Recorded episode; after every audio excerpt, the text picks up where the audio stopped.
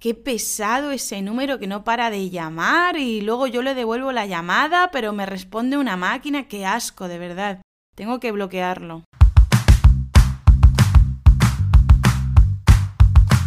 Hola a todos y todas y bienvenidos al podcast RQL para hablar español. Como ya sabéis, mi nombre es Lucía. Y yo soy Antonio, el ídolo local.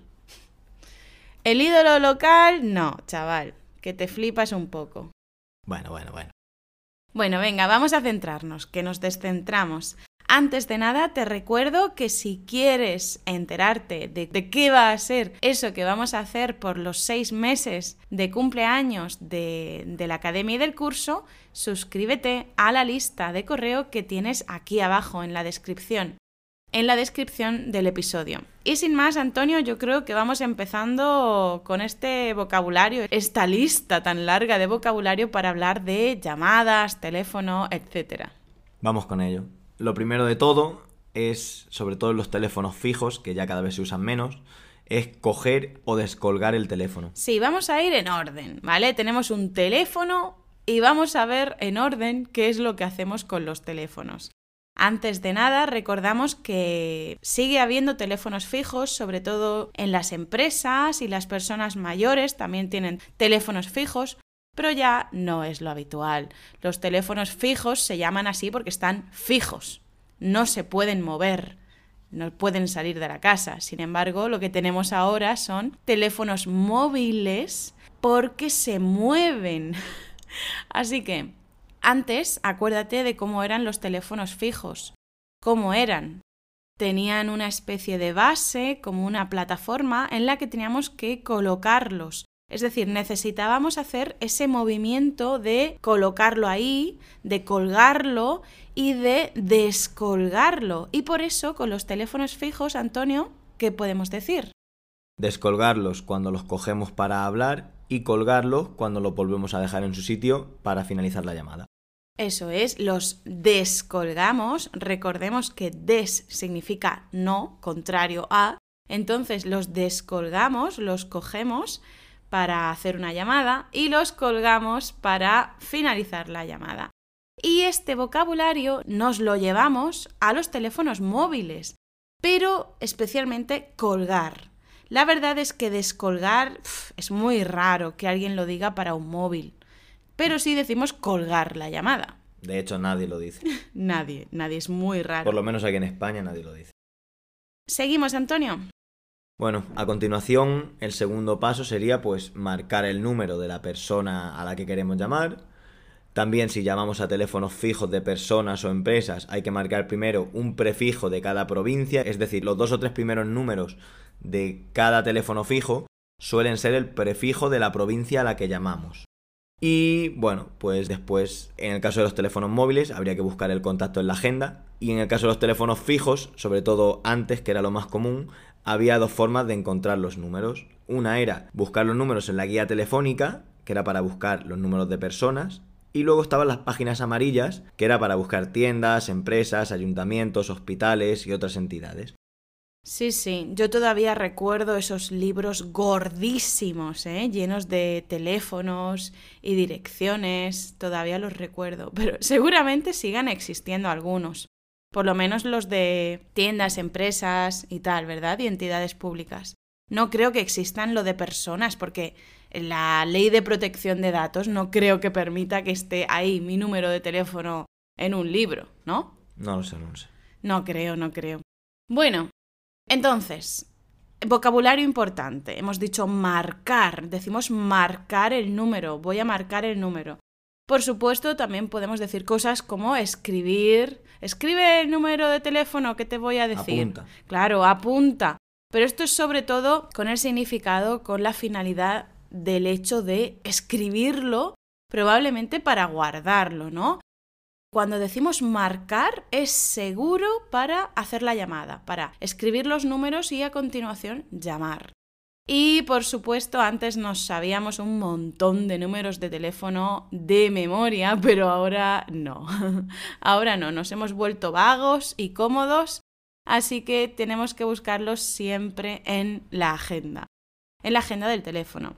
Y, por cierto, te recuerdo que tienes Todo este vocabulario explicado con ejemplos y también ejercicios para practicar en la academia. Seguimos, Antonio, ¿qué podemos hacer cuando tenemos localizado a quien queremos llamar? Lo normal es o hacer una llamada o dar un toque, que es una llamada cortita haciendo uno o dos tonos y colgar. Eso es. Antes era muy típico dar toques. No sé si te acuerdas, Antonio, seguro que sí, en los inicios. Bueno, cuando éramos adolescentes y teníamos un teléfono móvil que era una caca de teléfono, pero en ese momento era genial. Y no teníamos nunca dinero, no teníamos nunca saldo, dinero para hacer llamadas. Entonces nos comunicábamos dando toques. Iniciábamos la llamada y daba un tono, pi, tono, pi, otro tono. Pues quizá después del primer toque rápidamente cortábamos para que la otra persona no nos cogiera el teléfono, no nos cogiera la llamada y nos hiciera gastar dinero. Así que dábamos un toque pues para comunicarnos, para decir, oye, que ya estoy esperándote en tu puerta o escucha que, no sé, que me acuerdo de ti, cosas así. Sí, y luego también cuando quedabas con un amigo o amiga, muchas veces decíamos, bueno, te doy un toque a las 8 y bajas a la puerta de tu casa. Y eso es lo que hacíamos, a las 8 llegábamos, dábamos un toque y ya sabía que estábamos ahí abajo. Sí, sí, sí, era una forma de comunicarnos. Ahora lo de los toques ya es muy raro, porque tenemos WhatsApp y hacer llamadas no es tan caro como antes. Bien, pues el siguiente punto sería una vez que hacemos una llamada y la otra persona está disponible, esa persona responderá o contestará a la llamada. O dicho de otra manera, se pondrá al teléfono. Que esto es una expresión que ahora se utiliza menos, pero cuando hablábamos con los teléfonos fijos, sí que era más normal decir se ha puesto al teléfono, me pongo al teléfono. Sí, porque ponerse está relacionado con el movimiento físico, ¿no? de colocarte a ti mismo junto al teléfono y ahora no, porque estamos continuamente al lado de nuestro móvil. Así que ya no usamos tanto lo de se ha puesto al teléfono o me voy a poner al teléfono. No, decimos voy a contestar esta llamada, voy a responder esta llamada y si acaso, si acaso, vamos a decir no se puede poner ahora mismo. Por ejemplo, si llamamos a una empresa y estamos buscando a una persona que no está disponible en ese momento, el secretario o la secretaria nos va a decir, disculpe, pero esta persona no se puede poner al teléfono en este momento. Bien, pues si estamos hablando por teléfono con la otra persona y hablamos durante mucho rato, se suele decir que nos enrollamos hablando, nos enrollamos por teléfono. Sí, justo, justo esta semana, esta semana en la academia tuvimos en una clase de resolución de dudas, me preguntaron sobre rollo, sobre la palabra rollo. Ya sabes que la palabra rollo tiene más significados que, la hostia, con perdón. Tiene muchísimos significados. Y entre ellos vimos lo de rollo enrollarse. Enrollarse es hablar demasiado en este contexto. También vimos que enrollarse tiene otros significados que no tienen relación con este. Pero bueno, sí, si hablamos mucho, nos enrollamos y también nos podemos enrollar por teléfono. Esto que hemos comentado es si, si la llamada ha salido adelante, si hemos podido hablar con la otra persona, pero si solamente nos han dado un toque o hemos dado un toque, la otra persona puede devolvernos el toque para que le llamemos, que esto se suele hacer, por ejemplo, si a mí me llama un número que no conozco, yo lo que hago es devolverle el toque porque... Es decir, te llama un número que no conoces, pero no has tenido tiempo para responder, ¿verdad? O bueno, o me ha llamado y yo no estaba disponible en ese momento. Sí, sí, no estabas disponible y no has cogido la llamada. Entonces veo un número que no conozco, ¿vale? Y para que sepan que he visto la llamada, les devuelvo el toque pero yo no llamo porque no conozco ese número, no sé si me pueden llamar para hacerme cualquier entrevista telefónica o me llaman para publicidad, entonces por si acaso, si tienen interés, yo les doy un toque para que sepan que he visto la llamada y que la he respondido. Sí que esto de devolver los toques, con lo que hacíamos antes de darnos toques y, y en la época en la que era más común, los amigos que eran muy tacaños o que no, no querían llamarte, te devolvían el toque. Y tú les devolvías el toque a ellos y ellos otra vez. Y, no, y al final uno tenía que llamar porque había otro que era un tacaño que no quería llamar nunca para no gastar dinero. Es verdad, es verdad, me acuerdo. Sí, sí. Era una lucha de toques de a ver quién gasta dinero y llama. me acuerdo. Bueno, entonces, si hemos recibido un toque, Antonio lo que hace es lo que ha dicho. Yo no lo hago. Eso es un poquito de rata, ¿eh? Antonio también. yo llamo directamente. Si yo me encuentro una llamada perdida, yo llamo por teléfono para ver qué demonios querían o quién demonios era. Y muchas veces es un robot, es algo para sacarnos el dinero, así que cuelgo inmediatamente y bloqueo el número para que no me vuelva a llamar.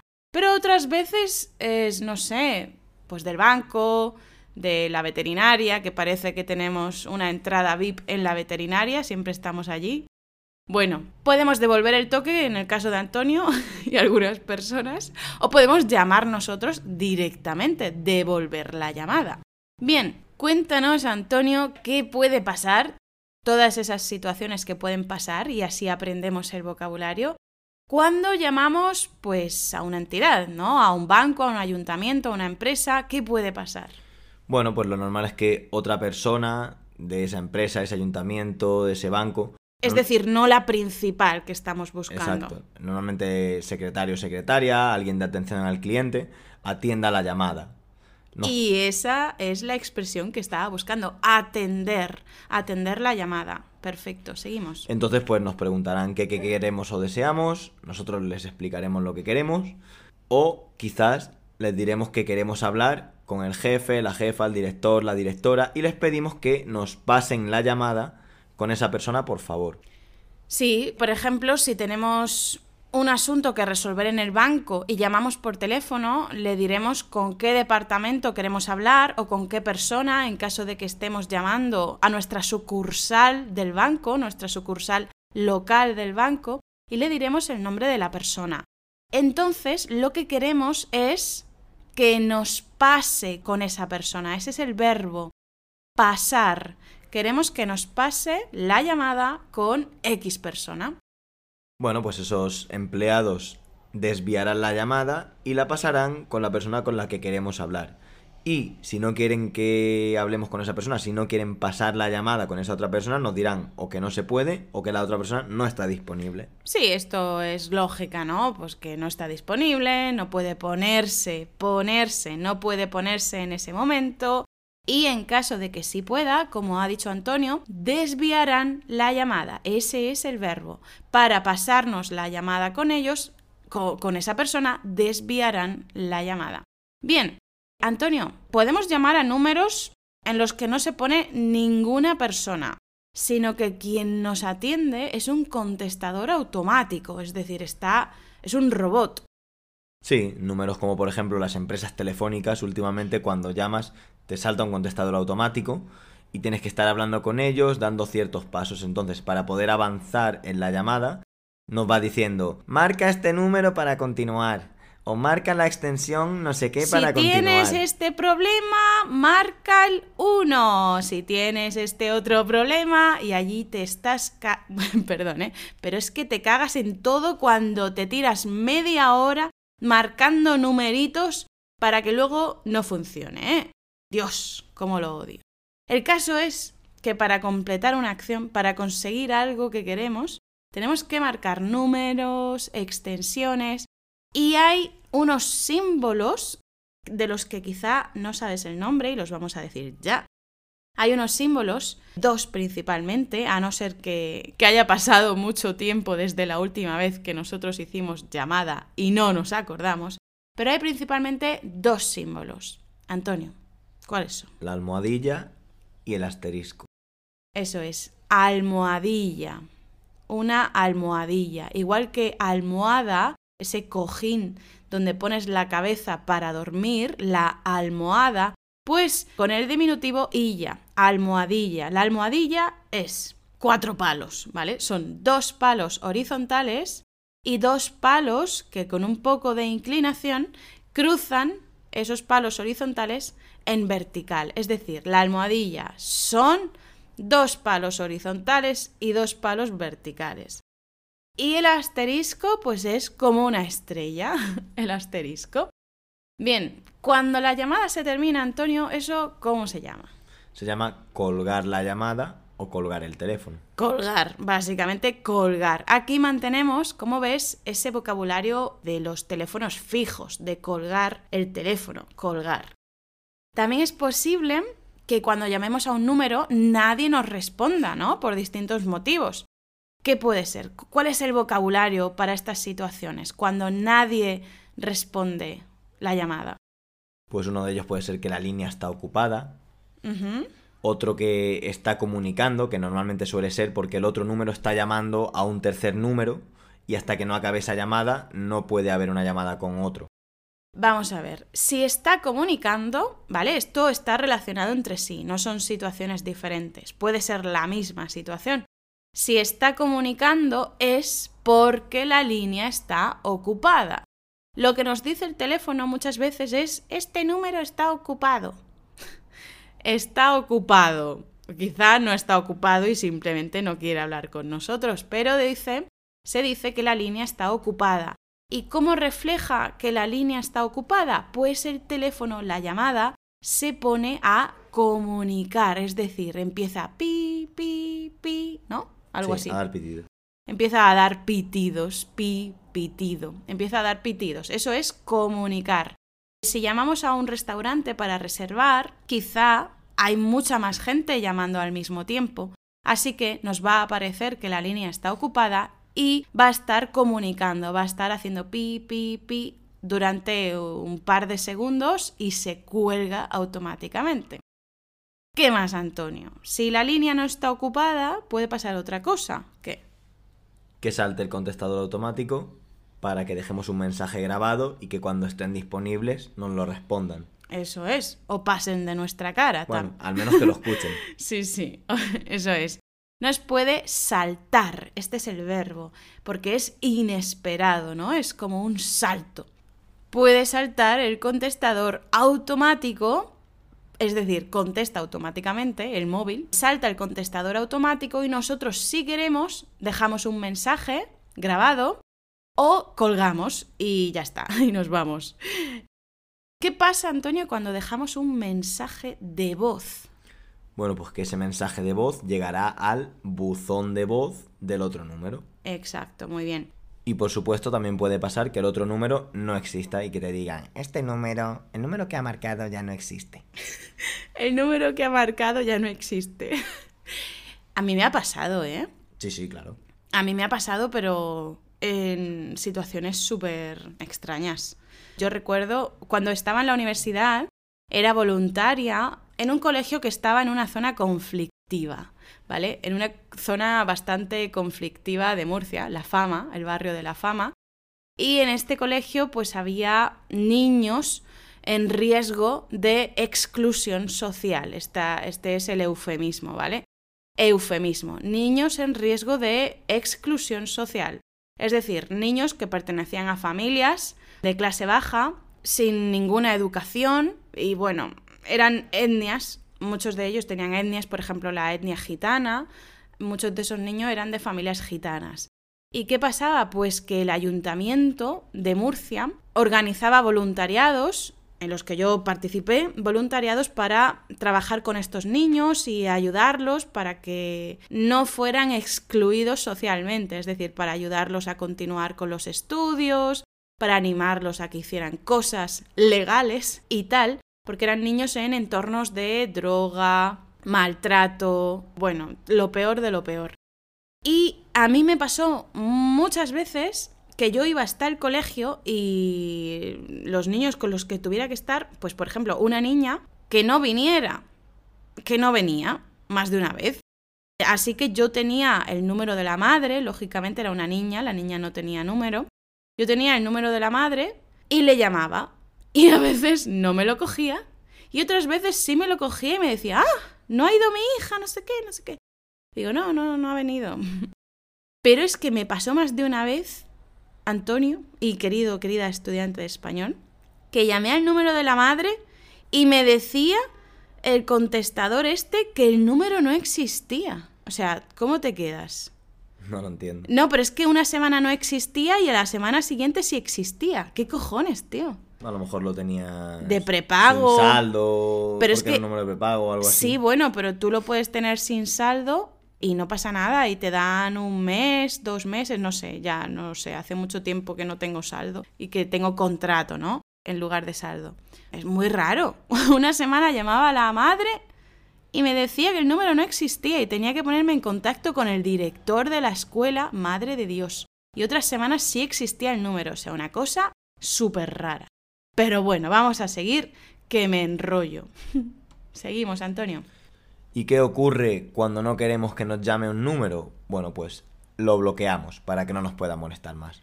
Exacto, lo hemos dicho antes, ¿no? Hemos usado ya este verbo. Igual que podemos bloquear a alguien en Instagram o bloquearlo en Facebook, podemos bloquear un número y así pues no nos toca más las narices.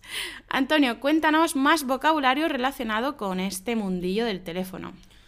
Bueno, pues en cuanto al teléfono móvil, podemos tener batería, no tener batería, quedarnos sin batería, con la cobertura igual, podemos tener cobertura, no tener cobertura, quedarnos sin cobertura, igualmente con el saldo, en los teléfonos de prepago, tener saldo, no tener saldo, quedarnos sin saldo y también con la conexión a internet, que normalmente no decimos me he quedado sin conexión, ahora ya últimamente decimos tengo gigas, no tengo gigas, me he quedado sin gigas.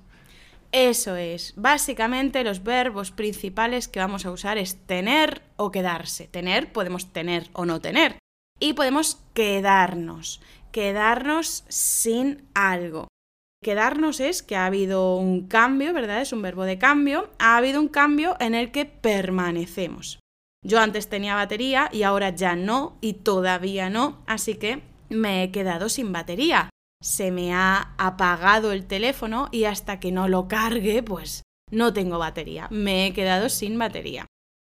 Pero el móvil quizá tiene batería, pero estamos en una zona en la que mm, las comunicaciones no son buenas. Así que en esas circunstancias podemos no tener cobertura y esto significa que no podemos hacer llamadas, no podemos usar internet porque no tenemos cobertura, nos hemos quedado sin cobertura.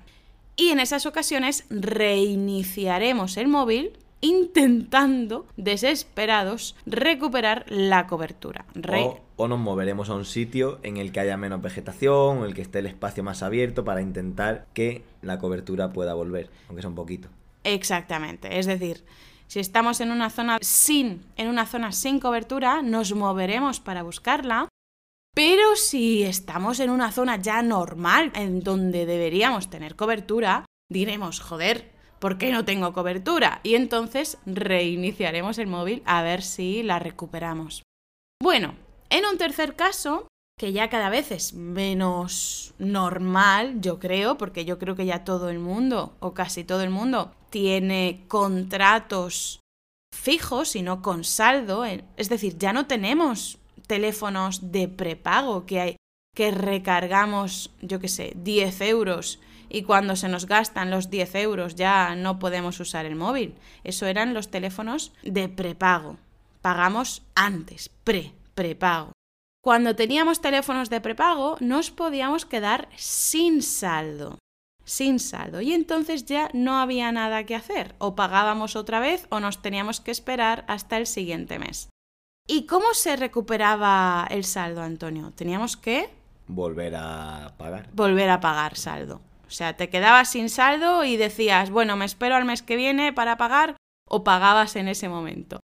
Ay Dios, qué tiempos aquellos, ¿eh? Los del saldo. Sí, sí.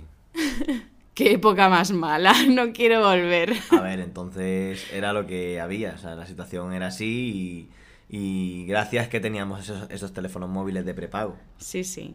Es que era la época adolescente, ¿eh? en la que no teníamos dinero y teníamos que funcionar con el saldo.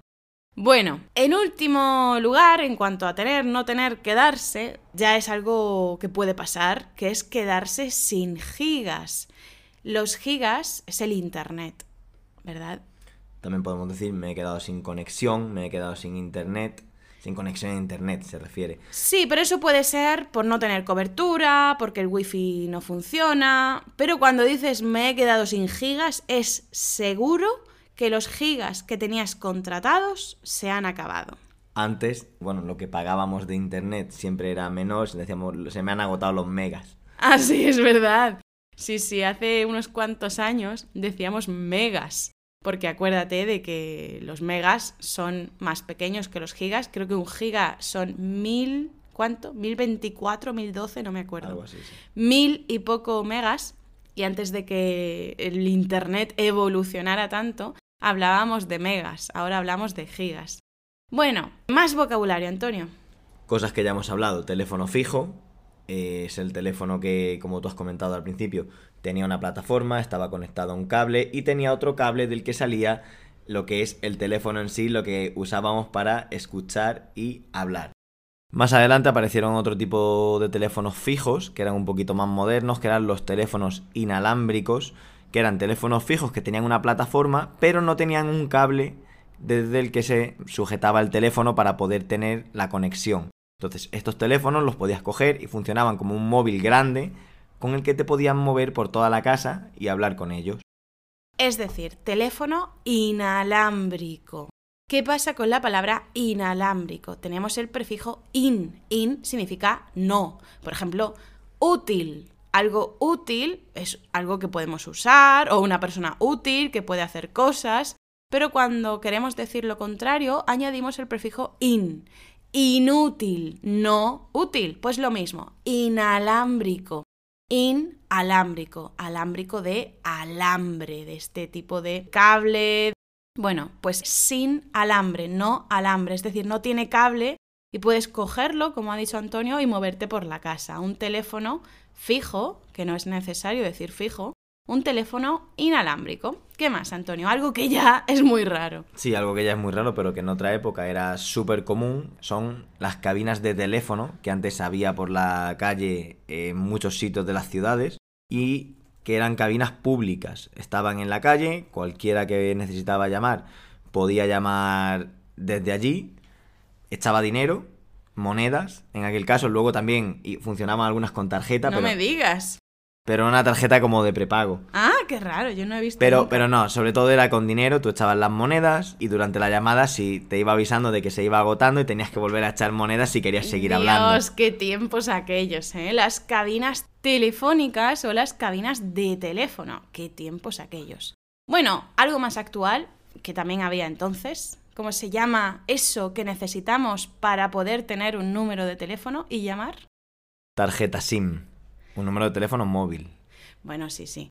Un número de teléfono móvil. Necesitamos una tarjeta que se llama tarjeta SIM. Lo pronunciamos así, ¿eh? Tal cual, SIM. Y esta tarjeta SIM, para poder ser usada, tiene una contraseña. ¿Cómo se llama esa contraseña? El número PIN. Tal cual, el número PIN. Y ya si hemos hecho tres intentos de poner el número PIN y no ha funcionado, ¿qué tenemos que poner? Tiene otro número con el que puedes arreglar eso y volver a meter un PIN nuevo que se llama número PUC. Es decir, si te has olvidado el PIN y ya has tenido todos los intentos, tienes que escribir, tienes que poner el número PUC, que es un número eterno, es larguísimo. Y que nadie se aprende. Exactamente. Bueno, espero que todo este vocabulario te haya parecido interesante. Ya sabes que lo tienes escrito y con ejercicios en la academia para que practiques tranquilamente. Y otra cosa muy importante que había olvidado decir antes es que tengo un vídeo de YouTube en el que hablo de todo el vocabulario de WhatsApp para escribir mensajes en WhatsApp y comunicarnos. Hay un vídeo en mi canal de YouTube RQL con todo el vocabulario que necesitas para escribir mensajes, bueno, SMS, o para escribir en WhatsApp o en Telegram. Y sin más, nos vemos o nos escuchamos muy pronto en la academia, en el curso, en las redes sociales, en YouTube, aquí en el podcast, en todas partes. Hasta pronto. Chao.